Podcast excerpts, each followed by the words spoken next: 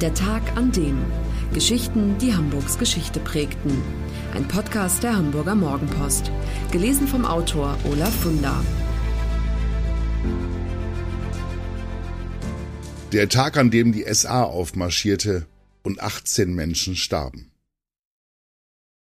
Als Altonaer Blutsonntag ist der 17. Juni 1932 in die Geschichte eingegangen. 18 Menschen sterben an jenem Tag. Später werden vier Kommunisten dafür hingerichtet. Unschuldig, wie wir heute wissen.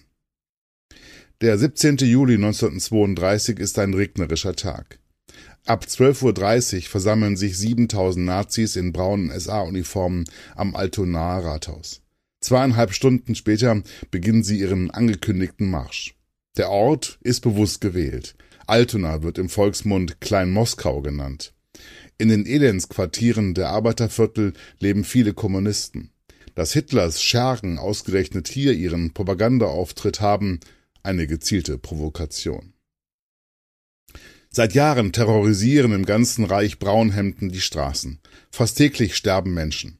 Um der Gewalt Einhalt zu gebieten, hat im April 1932 Reichskanzler Heinrich Brüning die Nazischlägertruppen SS und SA verboten.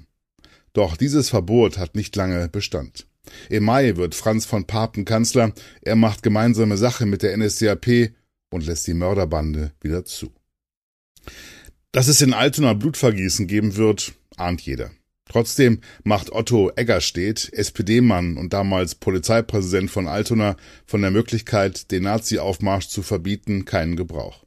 Ein folgenreicher Fehler. Die KPD will wenigstens noch erreichen, dass die SA eine andere Route nehmen muss. Aber Eggerstedt ist im entscheidenden Moment verreist. Sein Stellvertreter auch. Niemand ist da, der solch eine Entscheidung treffen kann. Nachdem die Braunhemden Gröhlen schon durch Bahrenfeld und Ottensen gezogen sind, erreichen sie gegen 16.30 Uhr die eng bebaute Altstadt Altonas. Da, wo heute der Walter-Möller-Park ist, stoßen SA-Leute vom ersten und zweiten Altonaer Sturm auf Kommunisten, die am Straßenrand stehen und mit Gegenständen nach den Braunhemden werfen. Die wiederum antworten mit Fäusten und Stockschlägen, plötzlich fallen Schüsse, ein SA-Mann bricht tot zusammen, ein anderer stirbt später an seinen Verletzungen. Jetzt bricht das Chaos aus. Die SA-Kolonnen ziehen Richtung Bahnhof ab. Die Polizei ruft Verstärkung. Die trifft gegen 17.30 Uhr in der Gegend Kleine Freiheit, Große Bergstraße, Schauenburger Straße ein. Die Beamten eröffnen mit Karabinern das Feuer. Die funkensprühenden Einschläge ihrer eigenen Kugeln im Mauerwerk interpretieren sie als Mündungsfeuer von Angreifern und schießen zurück. Später wird die Polizei ihr Handeln damit rechtfertigen, von den Dächern aus sei auf sie geschossen worden. Doch das ist falsch. Alle 16 Menschen, die ums Leben kamen, sind von Polizeikarabinern getroffen worden, allesamt unbeteiligte Bürger. Viele wurden durchs geschlossene Fenster von Querschlägern getroffen, andere standen am Fenster, um dem Treiben auf der Straße zuzusehen. Die Ereignisse von Altona kommen den Nazis gelegen. Am 20. Juli, also drei Tage später, nimmt Kanzler Franz von Papen die Ereignisse zum Anlass, die preußische SPD-Regierung zu entlassen und die Verfassung außer Kraft zu setzen. Dies geht als Preußenschlag in die Geschichte ein.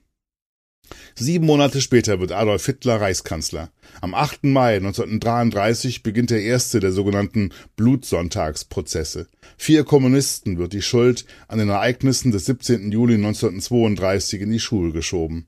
Im Hof des heutigen Altonaer Amtsgerichts richtet der Henker die Kommunisten Bruno Tesch, Walter Möller, Karl Wolf und August Lüttgens mit dem Handbeil hin. Damit sind die ersten Todesurteile des Dritten Reiches vollstreckt. Es folgen noch viele.